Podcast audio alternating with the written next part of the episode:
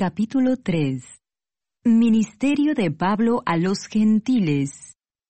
Por esta causa, yo Pablo, prisionero de Cristo Jesús por vosotros los gentiles, si es que habéis oído de la administración de la gracia de Dios que me fue dada para con vosotros, que por revelación me fue declarado el misterio, como antes lo he escrito brevemente, leyendo lo cual podéis entender cuál sea mi conocimiento en el misterio de Cristo, misterio que en otras generaciones no se dio a conocer a los hijos de los hombres, como ahora es revelado a sus santos apóstoles y profetas por el Espíritu, que los gentiles son coherederos y miembros del mismo cuerpo y copartícipes de la promesa en Cristo Jesús por medio del Evangelio, del cual yo fui hecho ministro por el don de la gracia de Dios que me ha sido dado según la operación de su poder.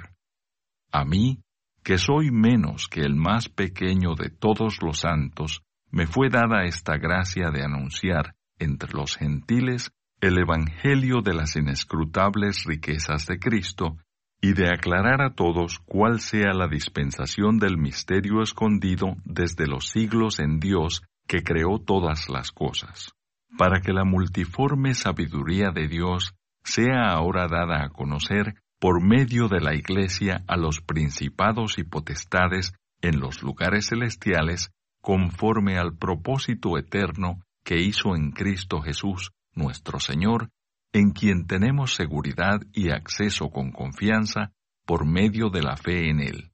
Por lo cual pido que no desmayéis a causa de mis tribulaciones por vosotros, las cuales son vuestra gloria el amor que excede a todo conocimiento.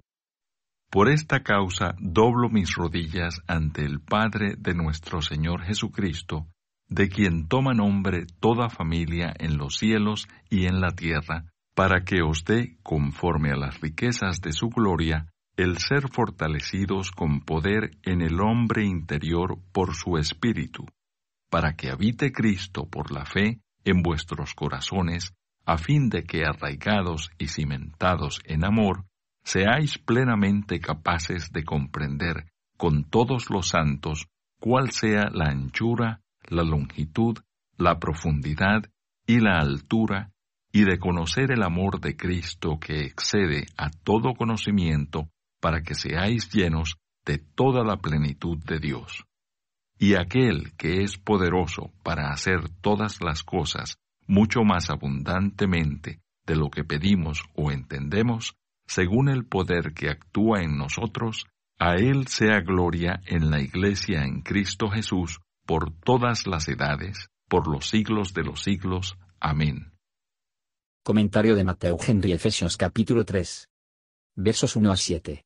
Por haber predicado la doctrina de la verdad, el apóstol estaba prisionero, sino un prisionero de Jesucristo, el objeto de la protección y cuidado especial mientras que por lo tanto sufrí por él.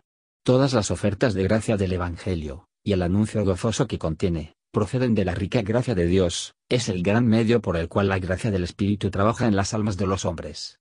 El misterio es ese secreto, misterio de la salvación a través de Cristo.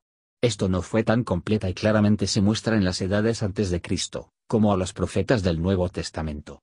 Esta fue la gran verdad a conocer al apóstol, que Dios llamaría a los gentiles a la salvación por la fe en Cristo.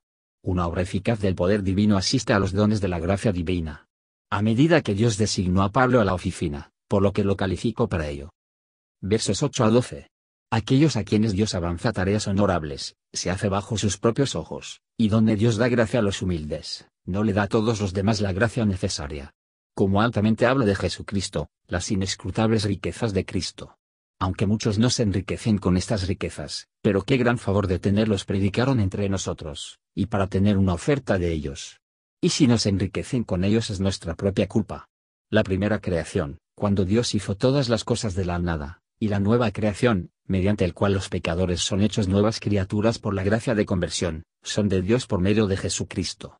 Sus riquezas son inescrutables, y tan seguro como siempre, sin embargo, mientras los ángeles adoran la sabiduría de Dios en la redención de su iglesia, la ignorancia de los hombres autónomos sabia y carnales considera la totalidad de ser una tontería.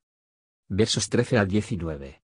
El apóstol parece ser más ansiosos no sea que los creyentes deben ser desalentados y débiles en sus tribulaciones, y no que lo que él mismo tuvo que soportar. Él pide bendiciones espirituales, que son las mejores bendiciones. La fuerza del Espíritu de Dios en el hombre interior, fuerza en el alma, la fuerza de la fe, para servir a Dios, y para cumplir con nuestro deber. Si la ley de Cristo está escrita en nuestros corazones, y el amor de Cristo ha sido derramado ahí, entonces Cristo mora ahí. Cuando su Espíritu mora, ahí habita. Debemos desear que los buenos afectos pueden ser fijos en nosotros. Y cómo deseable tener un sentido fijo del amor de Dios en Cristo a nuestras almas. Cómo poderosamente el apóstol habla del amor de Cristo. La amplitud muestra su extensión a todas las naciones y se encuentra, la longitud, que continúa desde la eternidad y hasta la eternidad, la profundidad, el ahorro de los que se hundió en las profundidades del pecado y la miseria de su, la altura, su criarlos hasta la felicidad celestial y la gloria. Los que reciben gracia por gracia de la plenitud de Cristo, se puede decir que se llena de la plenitud de Dios. ¿No debería satisfacer al hombre? ¿Tiene que necesita llenarse con mil bagatelas, creyéndose a completar su felicidad? versos 20 y 21. Es correcto siempre para terminar las oraciones con alabanzas.